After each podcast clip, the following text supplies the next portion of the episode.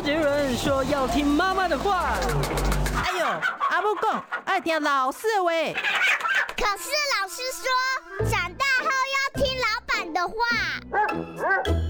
不管是谁，都要听医生的话。嗨，大家好，欢迎收听今天的《听医生的话》，我是节目主持人李雅媛。今天呢，我想要跟大家谈的主题是胆结石的问题哦。但是呢，今天因为我看到一条新闻，就是说最近呢，这个第四波的疫情哦，好像真的越来越严重，完全没有降温的趋势哦。所以待会儿呢，我也要针对这个主题，先来请教一下我们今天的来宾。我今天呢，邀请到的来宾呢，是呃非常知名的内科医生哦，桃园敦仁诊所肖敦仁肖院长到我们节目中来。院长好，是杨杨好，各位听众朋友大家好。院长，这个我刚刚还在私底下跟院长聊啊，就说最近这个第四波的疫情好像真的很严重。我今天看有一个报道说，呃，本来一个礼拜二十四例死亡，现在一个礼拜已经增到四十五例了。您在临床上真的现在有有这么明显的疫情升温吗？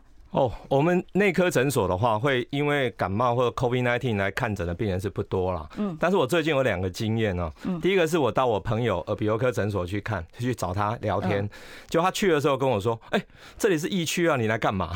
所以现在耳鼻喉科都是新冠确诊的这个病例很多，蛮多的，因为他很特别，他是他把他让。已经筛完有确确定确诊的病人呢，就在门口等，请他不要进来。那要怎么怎么看病呢？哦，医生亲自到外面去帮他看诊。啊，这我还第一次看到，所以外面还要摆一个诊疗台啊，诊疗的桌子这样子。没有错，他就让确诊的病人在外面哈，他亲自出去帮他看完，然后开药，嘱咐他要怎么小心。好，这是第一个观察。那第二个呢，是因为最近刚好到医院去哦，探望一个朋友，就发觉发觉在医学中心的急诊哦，我真的还蛮多确诊的病人哦，所以现在因为确诊，然后涌到医院去，需要做一些特殊的预防重症的病人还蛮多的。哦，所以现在确实是第四波有点严重，大家要小心。是讲到这个确诊，现在因为不用通报了嘛，哦哦对，而且呢，就是大家自己快筛，有的人连快筛都不做了。好，那在这种情况之下，就是到底有没有什么样的族群要开始要特别小心了？不能到公共场所了。哦，我想雅媛提醒这个很重要哈，年轻人现在得到 COVID-19，大概真的就像感冒一样。嗯，啊，因为病毒的趋势就是它传染力越来越强，但是它毒性越来越低。可是有有几种人要很小心，第一个是年纪大了，哦，六十五岁以上的真的长者要小心哦，因为他们真的免疫力比较不好。嗯，好，当他不小心感染到的时候，很容易变成重症。对，没错。那第二个是年龄学龄前的小孩，好，六岁以前的小朋友风险比较大。是。那第三个就是慢性病啦，还有糖尿病。好，那有有中风过，有癌症过，那这些比较，呃，本来就有慢性病史的，对免疫力比较差的族群也要很小心。是，那现在这个很多人打疫苗，距离上一次打疫苗已经很久了。哦，那这个疫苗到底可以保护我多久啊？如果我我差不多好像觉得自己是去年此时 打的。其实过去的在去年前年哦，非常多的疫苗的研究，我们大家都看得是非常清楚，是你打完疫苗以后三个月内，你的抗体浓度是很高的，嗯，但是过了三个月，浓度就下来了。哦，所以现在等于是疫苗对你的保护力已经降到了相当的一个程度了。对，大概三个月。所以你只要距离上一次打已经很长的时间了，那你要不要再打呢？实际上，你只要可以再打的话，就是浓度两个礼拜后你的抗体浓度会很高，可是三个月后一样降下来。好，哎，但是现在其实现在一般人啊，一般上班族、哦青壮年、或者年轻的族群，你得到就像感冒一样，好，事实上隔离自己就自我。口罩戴好几天，大概就过去了。嗯，还是要特别提醒刚刚讲的那几个族群，好，比较脆弱的、免疫力差的，特别注意。像其实你知道我今天为什么戴口罩，就是因为呢，这个我们同一栋楼里面呢，哦，听说又有好好几位确诊了。哦，是。那在这个确诊的这个情况之下，很多人都是二度确诊。那二度确诊，我已经感染过一次，我第二次是不是应该症状就轻很多了？哦，呃，要看你得到的是哪一种病毒。哦，理论上是现在是 XBB 为主嘛？对，我刚刚讲的病毒朝向传染力越来越强，毒性越来越弱。嗯，所以理论上你现在得到会越来越轻微哈，因为病毒的种类，哦，它的病株是越来越弱的，好，但是你还是会被感染，因为它还是不一样的病毒，因为它要突变了。好，所以提醒大家，就是这一段时间哦，大家口罩要戴起来。是，哎，其实刚才我又突然想到了，我们过去说这个新冠已经流感化，可是流感不是秋冬才是高峰期吗？为什么现在大夏天的这个病毒就这么活跃啊？哦，我要提醒大家，大家还记不记得去年第一波大流行的时候是几月？就是差不多，哎，也是五六月嘛。五月，对，五六月的时候是去年的第一个大高大，就是高波哈，对，大流行。所以今年呢，事实上也一样的情形，又是在五月开始。那我要提醒大家是，这种肺部的感染，特别是急重症哦，会发生死亡的，常常发生在夏天。所以了，好，这一段时间你不要觉得说天热了口罩戴不住。你如果到公共场合的话，还是建议你戴上口罩。当然，你如果在户外呼吸新鲜空气是对肺比较好了啊。是是、嗯。好，我们现在要言归正传，我已经花了这个 呃六分钟的时间哦，来谈这个今天的这个新新闻。我觉得呢，这个对大家有一点提醒的作用。接着我要跟院长讨论一下，我们都说这个勾践卧薪尝胆呢，大家只知道胆汁很苦啊，但是不知道这个胆汁到底是做什么用的。哦，胆汁事实上，胆汁不是胆囊分泌的哈，啊，不是胆囊分泌的 啊，是哪里分泌出来的呢？啊，胆汁是由肝脏所分泌的，肝脏制造的。那它是一种消化液？是的，它只是储存在胆囊里面。嗯，好，那胆汁做什么用呢？它最重要的一个功能就是帮助我们把它这个脂肪呢，把它微小化，把把它乳化，然后让消化液比较好去消化它。哦，所以我们吃了脂肪的食物的时候，第一步呢，它就会让十二指肠，就是你吃了油脂的食物，一直流流流流到十二指肠的时候，这个时候它分泌一个叫做胆囊收缩素。哦，胆囊收缩素，对，它英文叫 cholecystokinin（CCK）。嗯，那这个这个从十二指肠分泌出来的时候，它循环循环循环到胆囊的地方，胆囊就一收缩。把胆胆汁分泌到从胆道分泌到十二指肠里面去，所以它等于是一个气球挤压的一个功能，对不对？对，它就储存，因为肝脏制造以后，肝胆相照嘛，哈，所以这个胆汁呢就流流流到十到胆囊里面，先存起来，什么时候用？你吃了油脂的食物的时候，它经由这个 CCK 的作用，就把它分泌，就要排到这个十二指肠去，帮助油脂的消化吸收。所以这个胆囊还是蛮重要的嘛。很重要，很重要。对，那那为什么有的人胆结石可以把整个胆囊都拿掉？那这样不会影响到他的生活啊？哦，诶，刚刚切完的时候，他有一段时间是你吃太油腻就会拉肚子。哦，就所以胆囊还是有它一定的一个作用哦。没错，没错。那我要问一下，那这个胆结石的患者哦，他们通常来找像您这样的胃肠肝胆科的专家的时候，他是有什么样的症状，他才会来呃来呃求诊呢？OK，哦，其实胆结石哦，目前大部分嗯都还是没有症状的人，他经由体检发现的。哦，体检就哦，就是腹部的超音波，腹部超音波对，可以看得到。因为腹部超音波来诊断胆结石，它准确度相当的高，嗯，哦，可以高达百分之九十五以上。像那种细到像胆沙一样的东西，那也照得出来吗？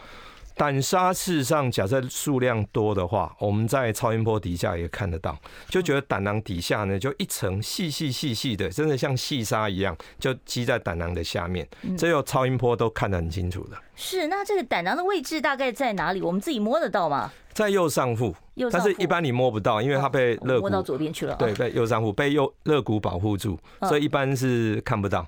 那我们要看，就是请病人深吸气，哈，让他肝脏往下压，胆囊跟得下来，那我们超音波可以看得很清楚。哦，所以在做的时候，做这个超音波的时候，还是要特别注意一下，说他要吸气才能够看得清楚。对，我们会请病人吸气、吐气，然后看清楚哦。好，把他整个内容或者跟他的胆囊壁都观察清楚。那为什么有的人说胆结石痛到要送急诊呢？好，这个就是我们第二类。我们刚刚讲第一类最多见的就是体检以后看到发现有胆结石，按那个追踪就好了。嗯。可是有时候第二第二类就是他痛。有的是上腹痛啊，它不一定是右边痛哦。嗯，上腹痛，胆结石有时候会表现也是在中间的上腹痛。那会不会很误会说这会不会是胃痛啊？是很多人的胆结石一开始是被误会，以为是胃痛。哦，那发觉说奇怪，怎么吃药都不会好，才想说不对哦，因为上腹痛我们要考虑很多东西。嗯，好，上腹痛有时候是心脏的问题，好，上腹痛有时候是十二指肠溃疡，嗯，有可能是胃溃疡，但是我们也不要忘记右边呢，胆结石也可能会造成中间的胃痛。哦，而且是不是说有人会恶心呕吐啊？恶心呕吐就有点像急性胃炎的感觉啊。对对，但是急性胃炎呢，我们只要吃完东西，有时候是胃不舒服哦，其实吃东西下去，你立刻就会不舒服。这个是吃下去立刻有感觉，不舒服。对，吃完立刻有感觉，那个比较是像胃的问题。嗯，那胆呢？胆囊的问题是吃完以后，大概约略经过二十到三十分钟。哦，所以胃是一吃下去，马上就立刻告诉你它不舒服了。对，因为东西下去直接接触到胃，那胃又发炎的话，它立刻就觉得不舒服。可是胆囊呢会不舒服，通常是它已经食物有一点到十二指肠去了，嗯，那已经去刺激胆囊要收缩了，一收缩去摩擦到那个石头，嗯，那这个时候才会感觉不舒服。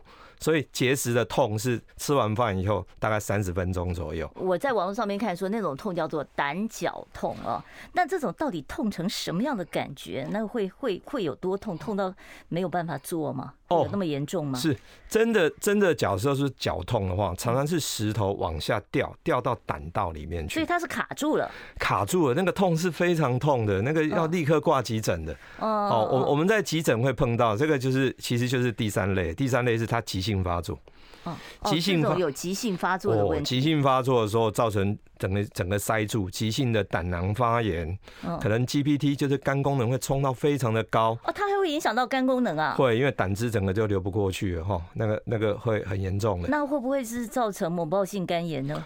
呃。大概不会等到那么严重，因为他非常痛，就受不了了。因为很痛，他立刻去医院。那在急诊室的时候，我们就去诊断说这个痛哪里来的。嗯，好，那我们讲说哦，这个这是 gallbladder，就是胆囊这边发生的问题，胆囊发生的那种绞痛，那是很痛的。立刻我们就要打先解痉挛，嗯，啊，甚至不得已的话，立刻就要进去把把石头捞出来。哦，那这个石头它跟它的大小，它会不会卡住？是跟它的大小，还是跟形状比较有关系啊？还是它平常在胆囊里面是滚来滚去的吗？对，呃，比较小的时候比较容易去塞住胆道，因为胆道很细，可能零点一、零点二公分，这么细啊？对，当石头比较大的时候，胆沙都吸那个塞得住了吗？对，其实有很多的急性的胆囊发炎，都就是这个很细的时候去塞住了这个胆道。好，到到底这个胆结石啊，该怎么样的治疗，怎么样来预防啊？待会儿我继续啊，来跟我们今天的来宾肖敦仁院长做进一步的讨论。我们待会儿回到现场。我关心国事、家事、天下事，但更关心健康事。我是赵少康，推荐每天中午十二点在中广流行网、新闻网联播的《听医生的话》。我们邀请到的都是国内数一数二的医疗权威，给你一个小时满满的医疗资讯，让你健康一把抓。除了收听以外，还要到 YouTube 频道上订阅 I Care 爱健康，按赞、订阅、开启小铃铛，爱健康三支箭，一件不能少。欢迎听众朋友呢回到我们呃中广的听医生的话节目现场啊，我是主持人李雅媛，记得帮我们订阅一下我们的 YouTube 频道，我们是 I Care 爱健康哦，你只要 search 李雅媛爱健康就可以很容易的找到。我们今天跟大家谈的话题是困扰很多人的胆结石问题，为大家邀请到的来宾呢是呃敦仁诊所的肖敦仁肖院长，也是胃肠肝胆科的名医哦，来跟我们谈胆结石的问题。好，刚才院长我们谈到了就是呃这个胆胆绞痛嘛。对，那这个胆绞痛是不是就是所谓的急性胆囊炎发作了？呃，绞痛还不一定是急性胆囊炎，因为真的急性胆囊炎是整个胆囊哈整个发炎。我们在做超音波的时候会看到胆囊壁从一层变成三层。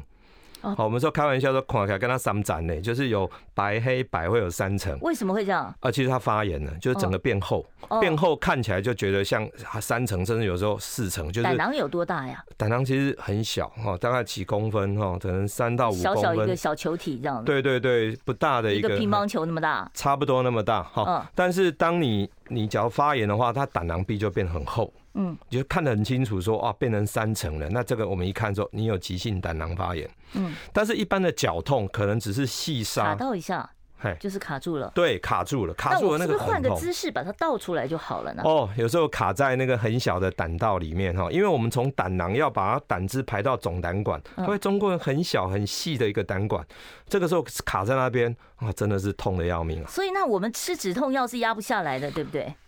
在那个状况下，我们通常就要打解痉挛针，先让它整个先缓解下来。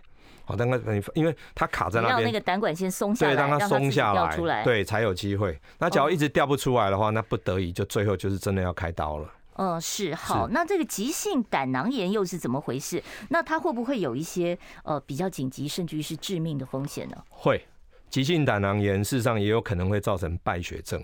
哦，这么严重啊？对对对，哦、因为你那个等于是身体有一个地方它它发炎了，等于有点溃烂哦。那那它因为胆道里面不是一个完全无菌的地方，嗯，因为它跟十二指肠是相通的，嗯，那肠子里面会有一些菌嘛，它会逆行上来，那上来当你又整个整个那边发炎的时候，细菌就经由那边跑到全身，嗯。那、啊、这个就是败血症了，败血症会休克的。所以假设你右上腹痛，嗯，右上腹痛哈，然后有发烧，发烧就是发炎了吗？对，发烧。然后我们在急诊室抽血，发觉说你的白血球非常的高，哦，一万以上。那这个时候我们就要。担心说你可能就是一个急性胆囊炎。急性胆囊炎跟胆结石有没有绝对的关联性？还是说你没有胆结石，你也可能急性胆囊炎？胆砂也可能会造成急性胆囊炎。大部分的急性胆囊炎都是结石来的啦。嗯，好，那是不是一定说比较大的石头就会发生？不一定，小的也会。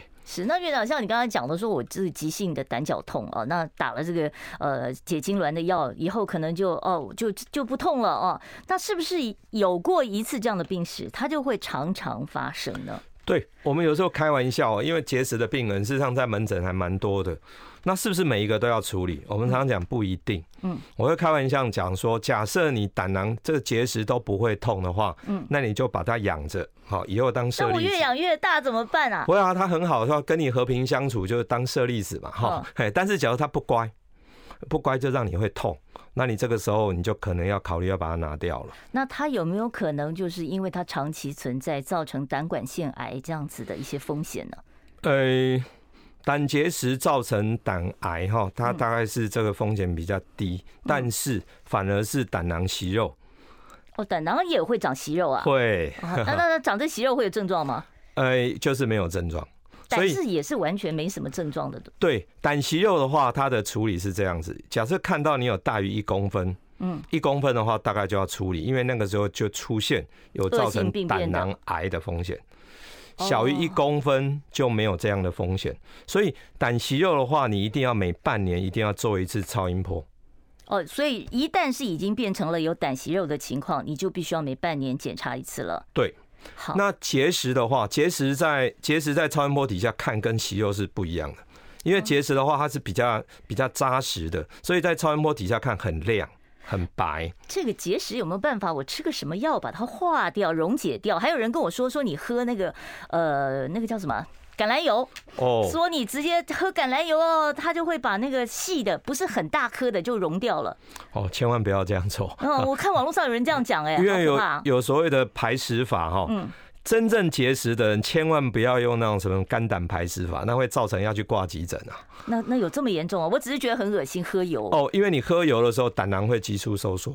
哦，刚刚讲了哈，因为你你你喝了油，因为是油脂嘛，那那个胆囊收缩素一分泌的时候，胆囊会急速收缩，反而那个时候可能会造成急性的胆绞痛，那时候真的要挂急诊，或者说石头刚好从胆囊往下排，排到胆道里面，排不出来了。一样挂急诊，所以我们所谓的那个诶、欸，印度的那个肝胆排石法，其实是一种养生的方法啦。它等于让你整个清肠清很干净。真的有石头的人反而不能用。所以不管你是肾结石、胆结石都不行，对不对？呃，肾结石，但另外我们就是请他多喝水嘛。嗯。那因为肾是一个水溶性排泄的地方，胆囊是一个脂溶性排泄的地方，所以你要喝很多油，你要小心。你要做这个动作，一定要你的跟你的肝胆科医师好好商量一下。嗯。好，真的有石头不要做。哦，千万不要去随便乱喝油，这个会喝出大问题。没错，没错，没错。那另外，这个胆结石它有没有一个家族的遗传体性，还是说它是饮食所造成的？哎、欸，它确实是会有点遗传性。呃，有点有没有男生多女生多这样的问题啊？哎，其实传统上我们都以为说女生多，但是二零一五年我们马街医院哈黄立清主任哈加医科黄主任，他做研究，他发觉其实上是男生比女生多。男生比女生多，对，那那那是跟这个饮食有关系吗？或者是像生活习惯啊、喝酒啊这些有关系吗？对我们传统上哦，我在当学生的时候，那个时候我们讲胆结石有个四个 F 嘛哈，四个 F，对，第一个是 forty。哦，就是四十岁四十岁，对，然后 fat 比较胖，胖一点的，比较胖的，然后 female 哦，女生，女生，对啊，第四个 F 呢是 fertility 多产妇，生了很多胎的，啊啊啊、跟这个都有关系啊。对，我还以为这是妇产科才会有这个考虑。哦，没有，那四个 F 很好玩，因为小时候我们在考医师国考一定会考。哦，那四个 F 现在有一个已经被推销推翻了嘛？就是不见得女生多。对，那为什么？对，他为什么会这样讲？其实是因为女性荷尔蒙会让胆囊的收缩比较不好。那是不是说在怀孕期间？是是。所以为什么讲多产妇吧？你怀孕的次数多，因为怀孕的时候女性荷尔蒙非常的高。嗯。那这个时候你的胆囊收缩会比较差，嗯，以至于胆汁都排不干净。可是肝脏还继续制造胆汁啊，所以胆囊里面压力非常的大。嗯，那这个时候它胆汁会被浓缩，是浓缩的时候，哦，那个胆固醇浓度高，就可能变成胆结石。好，我等一下要赶快来问啊！真的说已经产生胆结石了，我要怎么样哦？如果可以跟他和平共处的话，我要怎么保养让他不要变大？然后另外该怎么治疗？待会儿我再来请教肖敦仁肖院长哦。我们稍微休息一下，待会儿呢再回到我们听医生的话节目现场。我关心国事、家事、天下事，但更关心健康事。我是赵少康，推荐每天中午十二点在中广流行网、新闻网联播的《听医生的话》。我们邀请到的都是国内数一数二的医疗权威，给你一个小时满满的医疗资讯，让你健康一把抓。除了收听以外，还要到 YouTube 频道上订阅 “I Care 爱健康”，按赞、订阅、开启小铃铛，爱健康三支箭，一件不能少。我们今天邀请到的是桃园敦仁诊所的肖敦仁肖院长，也是胃肠肝胆科的名医哦。呃，如果说呃听众朋友，你待会儿呢有关于胆结石方面的问题、胃肠肝胆方面的问题，或者是糖尿病方面的问题哦，都可以请教我们肖院长，他是这一方面的专家。好，我接着要跟这个肖院长讨论啊。刚才有人说这个不吃早餐就是长时间不吃东西容易造成胆结石嘛？哦，是。那这个胆结石还有没有一些呃跟药物有关的可能性呢？有没有什么？药物会造成胆结石啊？其实药物上面有一些，你假如会让你的蠕动变慢的哈。刚刚讲女性荷尔蒙其实事实上是最重要的。嗯，好，因为。太多女性荷尔蒙就会让你的胆囊的收缩变慢。那口服避孕药，很多女生吃这个会有影响吗？会有影响哦，会有影响啊。对，有一些报道确实是，反正只要是吃这些荷尔蒙制剂哈，荷尔蒙的部分都可能会造成这个问题。那包括刚刚说，哎，你不吃早餐嘛，一样，它就是它不会收缩嘛。嗯。好，我曾经观察过在加护病房住院的病人，那他进来的时候，因为感染，我们都会去做超音波看哪里感染。哎，胆囊很干净，可是因为他休克，所以不能吃东西，都是打点滴。嗯，就两个礼拜出院的时候，要出加护病房再看，哦，整个胆囊塞满了东西。那是什么？就是胆结石，就两个礼拜就长出来了。对，因为他他完全胆囊都没收缩，他所有的营养从静脉进去。没有任何食物从胃进去，所以他的胆囊是不收缩的。所以人的生理构造上，你就是不可以长时间不吃东西。对，不吃东西，你你的消化系统一定会出问题。那那个刚才我们提到那个一六八断食法，轻断食法，其实不要轻易用一六八。真的减肥的话，你每一餐都吃七分饱，其实就解决了嘛。因为一六八在过去我们叫做修道院或者讲和尚减肥法，因为他们本来就过午不食。哦，对对对，这个过午不食，连武侠小说里都有呢。确实，现在目前的出家众，他们还是遵守这样，十二点以后真的就不吃东西了。可是人家下午就是休息静修，然后等到晚上一入夜，他就他就睡觉了。可是我们现代人要做到这样，真的很难。嗯，所以真的要减肥的话，真的，一餐建议你就吃七分饱，这样你就可以达到减肥效果，不要一六八。是，那有没有什么食物是可以让我们吃了以后，让我们的胆结石啊可以？排出胆结石有没有办法自然排出啊？哦，要看大小哈，因为在过去我先讲哦，在很早以前二十几年前，那时候我的老师台大的林兆堂教授，其实上就做过。他说他用药物一种化石的 urso，嗯，那是一个有关胆的，等于是化我们讲化石的药了哈。那时候看能不能把它化掉，结果发觉台湾的胆结石大部分都是色素结石，没有效。也就是 所以完全没有办法用药物了。吃药没有办法，你预防最好了。就是像刚刚讲，你三餐都要吃，那就可以顺利的预防它得到胆结石。但是，一旦产生结石了，你要用药物去化它，不可能。哦，那有没有办法让它不要长大呢？好，我常常跟病人讲说，你得到胆结石，你最重要的说，你把它养着。目前它没有没有发作，你也不要动它。可是，请你三餐都要吃。哦，三餐定时定量。对，然后就胆结石就不会恶化。对你，假如说你啊，然后呢要吃要吃好的油，哦，油也很重要，油很重要，因为不饱和脂肪酸的油比较好。哦，那是什么呢？橄榄油？哎，橄榄油之类的哈。啊，你只要吃了太多饱和，就是猪油，猪油哈，这是饱和脂肪酸比较多的奶油也不行。对，嗯，因为我们在讲说胆结石哪些可以预防它哈，嗯，包括素食。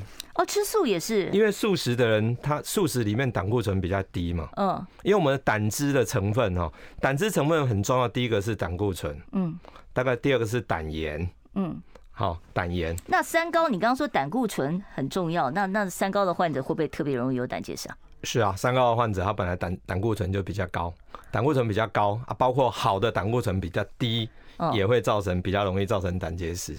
哦，好的胆固醇不能太低。对，就是 HDL 高密度胆固醇，那个太低的话，不论男女都比较容易会造成胆结石。糖尿病会不会胆结石？因为糖尿病的人他。他的那个胆固醇高的几率也比较高，所以等于相对来讲，它是比较容易得到胆结石。我在网络上面骗搜各种偏方，有一种说，他说薄荷当中啊有可以溶解胆结石的成分。我不晓得 小姐有没有听过这个事啊？那要吃多大量的薄荷才会有用啊？假设有的话哈，我们肠胃科医师一定会拿来用。就换句话说，道听途说啊，切切莫相信。没错，是。那对于胆结石的这个治疗，如果他已经出现了一次的胆绞痛，因为那胆绞痛。据说是相当惊天动地哦，很多人一次以后就吓到了。那是不是就可以选择要进行手术呢？对我我们的做法啊，就是说，你假设平常都没有症状，你只因为体检看到，那就请你大概半年到一年来做一次超音波。好，但是假设你已经痛过一次，因为这样你要去看医生，甚至挂急诊，那我们就会跟他讲说，嗯，这石头已经开始在作怪了，它不乖，那我们就要把它拿掉。因为你假设在发作完以后。没有症状的时候，你去开刀，很简单，用腹腔镜就解决了。就是腹腔镜直接把它夹出来。对，而且只开三个小洞，三个小洞。甚至于现在假设用用比较达文西，可能就肚脐上面一个洞就解决掉了。但是假设是急性发作的时候，因为它在发炎，你没有办法动手术。对，没有办法用腹腔镜，那个时候只能把肚子剖开。哦，急性发炎要做开腹手术啊？对，那因为整个粘连，粘连的时候，外科医师就很难用机器手臂把它拿得很干净。那个时候反而是要肚子剖开，那我想那就损失就大了。所以你必须要在就是你第一次发作，然后在缓解之后，赶快来处理了。对，那个时候我们就讲说，嗯，我们是不是就是帮你转诊到外科医师啊的的门诊，让外科医师帮你安排，我们叫 elective，等于是选择性的，我找一个良辰吉时来好好开刀，三天，今天住，明天开，后天就出院了。那这个开是只把结石拿掉就好，是不是？哦，现在大大部分都是把胆囊整个拿掉。胆囊整个拿掉，那胆囊的功能不就没有了吗？哦，其实胆囊整个拿掉之后哦，你的胆道会负起储存胆汁的功能，只是前面的半年到一年的时间，因为还没有训练完成，你可能一吃油腻的东西就会拉肚子。哦，所以半年以后就会好转。对，半年以后，大部分人就会觉得说，哎，我最近好像比较不会拉了，他的状况是比较好转了。那是不是一旦我没有胆囊博大以后，我就必须要就是饮食上面就真的太油都不行了？对。刚刚开完刀的病人，我们都会教育他说：“你吃油腻的东西，千万不要一次太多，油炸的、煎的、炒的、炸的，你要小心哈，适量。”嗯，那事实上，我们这个更好是前面预防的话，就是你就是油脂不要吃太多，就不要让它产生结石，就更好了。嗯，好，我们也看到这个萧医师有提供我们一个是胆结石是不是一定要拿掉胆囊的一个说明图卡啊，大家可以参考一下。好，待会儿呢，我要开放现场的 call in 专线，有胃肠肝胆科方面的问题，特别是胆结石的问题，欢迎你打电话到零二二五零九九九三三二五零九九九三三。我关心国事、家事、天下事，但更关心健康事。我是赵少康，推荐每天中午十二点在中广流行网、新闻网联播的《听医生的话》。我们邀请到的都是国内数一数二的医疗权威，给你一个小时满满的医疗资讯，让你健康一把抓。除了收听以外，还要到 YouTube 频道上订阅 “I Care 爱健康”，按赞、订阅、开启小铃铛，爱健康三支箭，一件不能少。为大家邀请到的是桃园敦仁诊所，也是胃肠肝胆科还有糖尿病方面的专家肖敦仁肖院长，在我们的节目现场。我们接第一位听众朋友电话，你好，请说。喂，你好，是，我想请教一下，我两年前那个因为就是胆结石，然后也是开刀把胆囊胆囊拿掉，那我需要我会我需要那个，就是我担心那个息肉的问题嘛。哦。你胆囊切掉就没有息肉了，因为息肉是长在胆囊里面，是长在胆囊里面。嗯，所以切除掉以后，大概你就不要担心，就不用担心说会有息肉，因为已经切掉了。嗯，好，反而是说你现在症状处理的是不是非常好？是不是常常还会拉肚子？哈，假设还有这样的问题呢，就要找肝胆科医师好好讲一下，说你要怎么吃才会赶快让你整个肠道适应。就是在饮食习惯上面做一些特别的注意，没有错，没有错。是，那院长，我要问一下啊，这个胆囊哦，这个切除的手术哦，现在。最大宗的是什么？是腹腔镜吗？腹腔镜是最多的。是，那达文西手术现在也可以做吗？哦，达文西手术是更细，它等于是有一个电脑机器的辅助。嗯，那一般的腹腔镜手术大概是三个洞哈。嗯，肚脐一个，那这边两个哈。那肚脐那边提供光源，那另外两只来操作。嗯，那假如是达文西的话，就只有在肚脐上一个洞。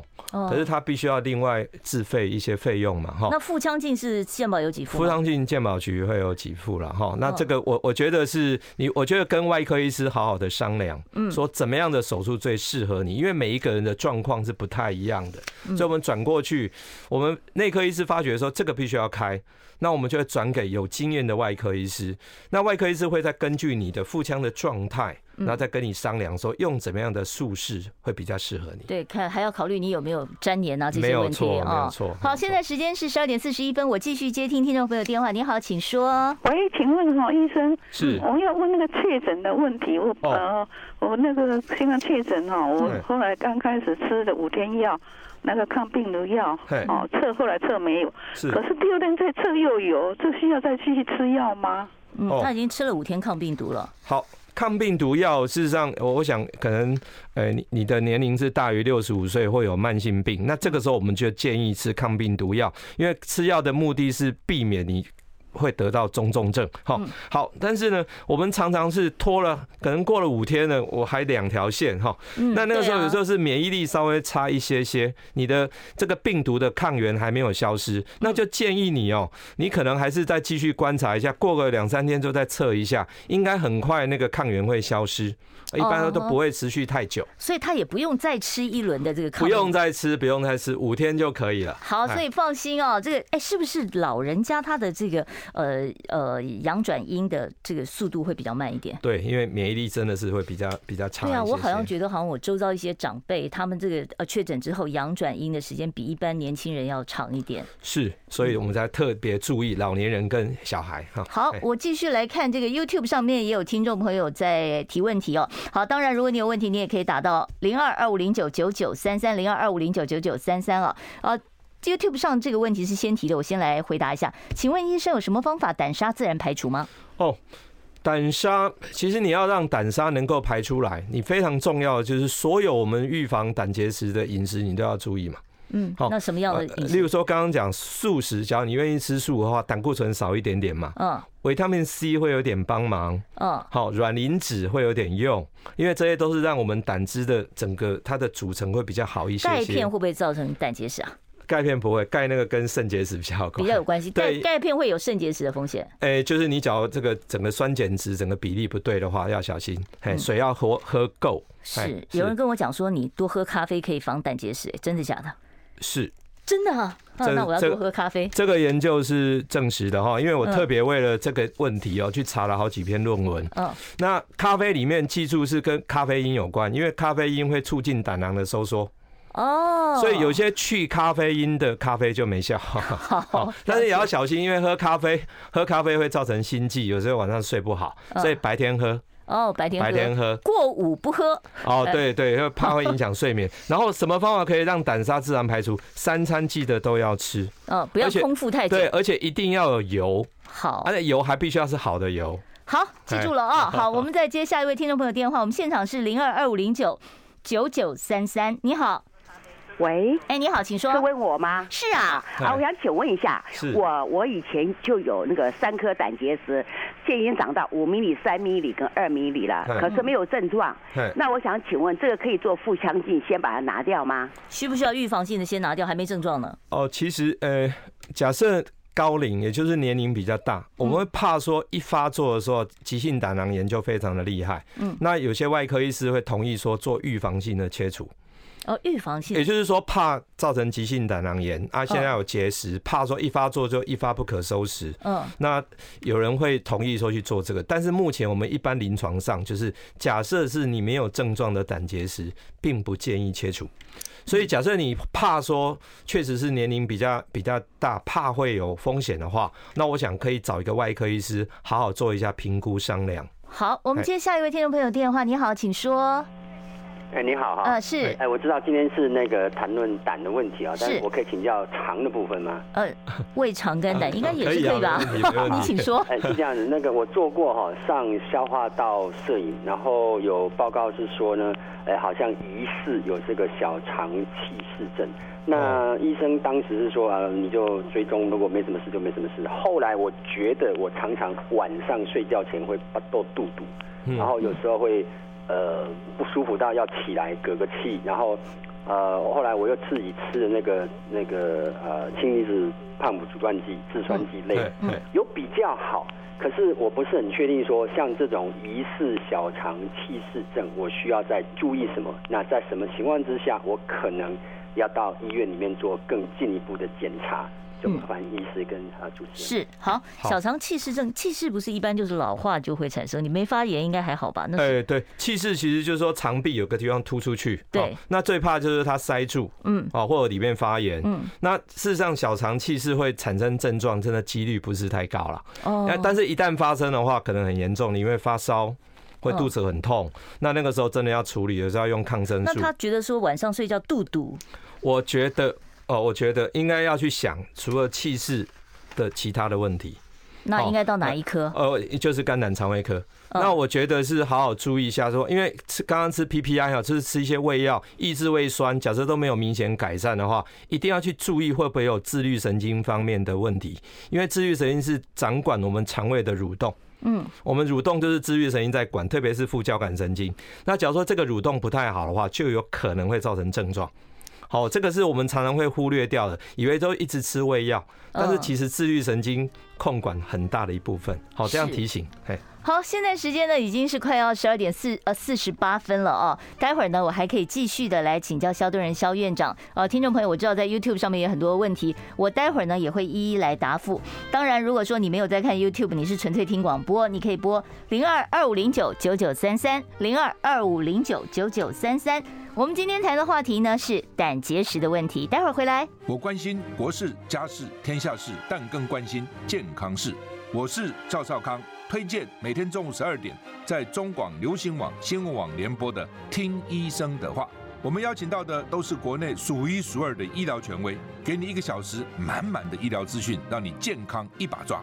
除了收听以外，还要到 YouTube 频道上订阅 I Care 爱健康，按赞、订阅、开启小铃铛，爱健康三支箭，一件不能少。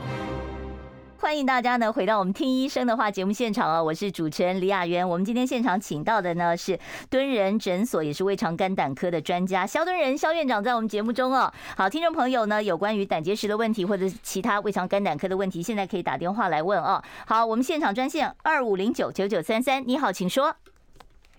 喂喂，哎，你好，请说。请教，请教肖医师哦，因为我做过那个生物腺摘除以后，哦，那我要定期。打那个长长效的那个雌激素，刚听肖医师说那个雌激素胆囊收缩有一点影响，那我需不需要再去检查超音波去检查胆囊？哦，好好，这个很好的问题哈，没有错，那个呃。我们在射物线的问题，确实是之后要一直打这个荷尔蒙哈。嗯。那这个是治病需要，所以这个还是要做哈。那当然，它风险上，假如说造成你胆囊收缩变慢，怕会产生结石，那我就建议你最少一年就是做一下超音波。那我想你可以跟你的医师哈，就是我们泌尿科的医师，跟他提醒一下说，哎，我担心会有这个，是不是帮我做一下检查啊？因为这种超音波是非侵入性的。好，其实就是定期做它一下，我想你也比较放心。千万不要为了担心这个，然后就不接受治疗啊，那是不行的。所以治疗你那个雌激素的治疗还是要继续，一定要一定要。那另外的话就是说，他饮食上面是不是他的更不能空腹嘛？对不对？他是需要改成少量多餐吗？呃，不用，其实三照三餐吃就好，三餐准时。对，三餐按时间吃。是。好，我们接下一位听众朋友电话。你好，请说。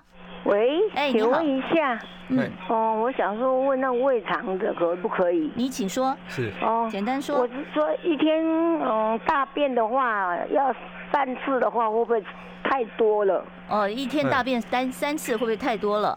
是，好，我我们的排便哈，其实三天一次到一天三次，这个范围都是正常的，都是可以接受的。对，这个都是算是正常的，因为有些人就是三天上一次，可是他都非常好啊。嗯，所以统计上是这样子哈。那重点是什么？你解出来的便便形态对不对？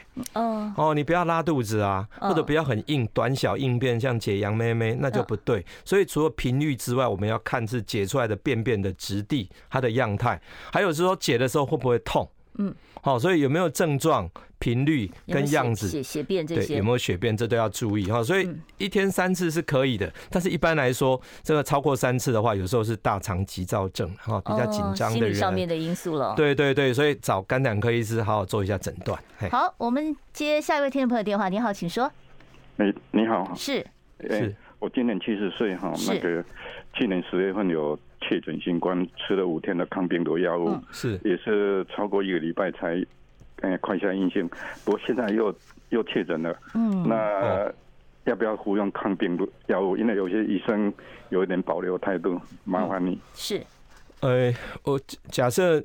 你因为七十岁了嘛，哈，因为六十五岁让再吃是可以的，好，你只要担心说变重症，好，那你可以吃五天，但是假设已经过好几天了，啊，因为其实一确诊的话，赶快吃会比较好。那就是说你已经隔了好几天都没吃的话，就没用了，是不是？对，也就是越早吃效果越好。嗯，因为吃的目的都是预防变成中重症。可是他第一轮的，他第一次确诊的时候就已经吃过了，那跟第二次确诊再吃也是没有关系。没有关系，可以可以再用，因为还是还是那个目的，就是预防中重症。因为中重症很麻烦，你到时候要去医院，然后隔很麻烦的事情。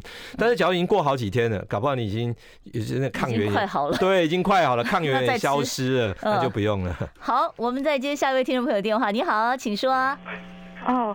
呃，我现在可以说了吗？是的，是的，请说。OK，呃，我是想问肖医师，是，呃，我以前两次检查的时候，我都有那个就是胆囊的那个呃息肉。哦，息肉，息肉，嗯。对，那息肉的话，我要问的就是说，那我现在还要怎么样注意吗？或者饮食上面该怎么处理？谢谢。好，息肉需要处理吗？积极处理。息肉其实我刚刚讲，息肉假设没有大于一公分，嗯，不用处理，不用处理。对，因为一公分要追踪，对不对？要追踪，半年一定要做一次超音波哦。嗯，而且你去做超音波的时候，一定要空腹时间够长哦，最少要空腹四个小时。因为你没有空腹四个小时，胆囊会看不清楚，嗯，这时候医师就观察不清楚了。那只要有一次肠胃科医师发觉说，哇，这个什么息肉变成一公分以上，这个时候就跟你谈说，你是不是要去开刀？因为那个时候就开始有胆囊癌的风险。好，所以就是没有到一公分，你追踪就好；没错，超过一公分的话，你就要积极处理了。是。好，我们接下一位听众朋友电话。你好，请说。哎，你好，请问一下哈。嗯。哎，两位好。是。如果长期吃那个软便的药，会会有副作用吗？软便剂吃，长期使用，很多老人家都有吗？睡前吃吗？还是白天吃？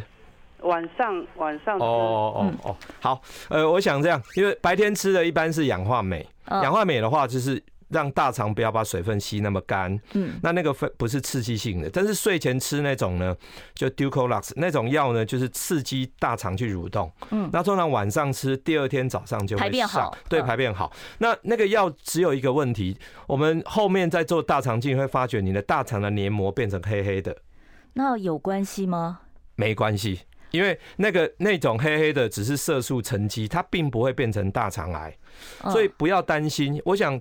医师会开排便药给你，一定是你不吃就是不会上，嗯，所以这个时候你还是要吃，好让他能够每天顺利的排便。我想这个是很重要的。是因为你如果说太多的这个便便积在肚子里面，真的会有问题。对，没错，没错。好，我们再来接呃呃下一位听众朋友电话，我都来不及回答 YouTube 上的问题。好，你好，请说。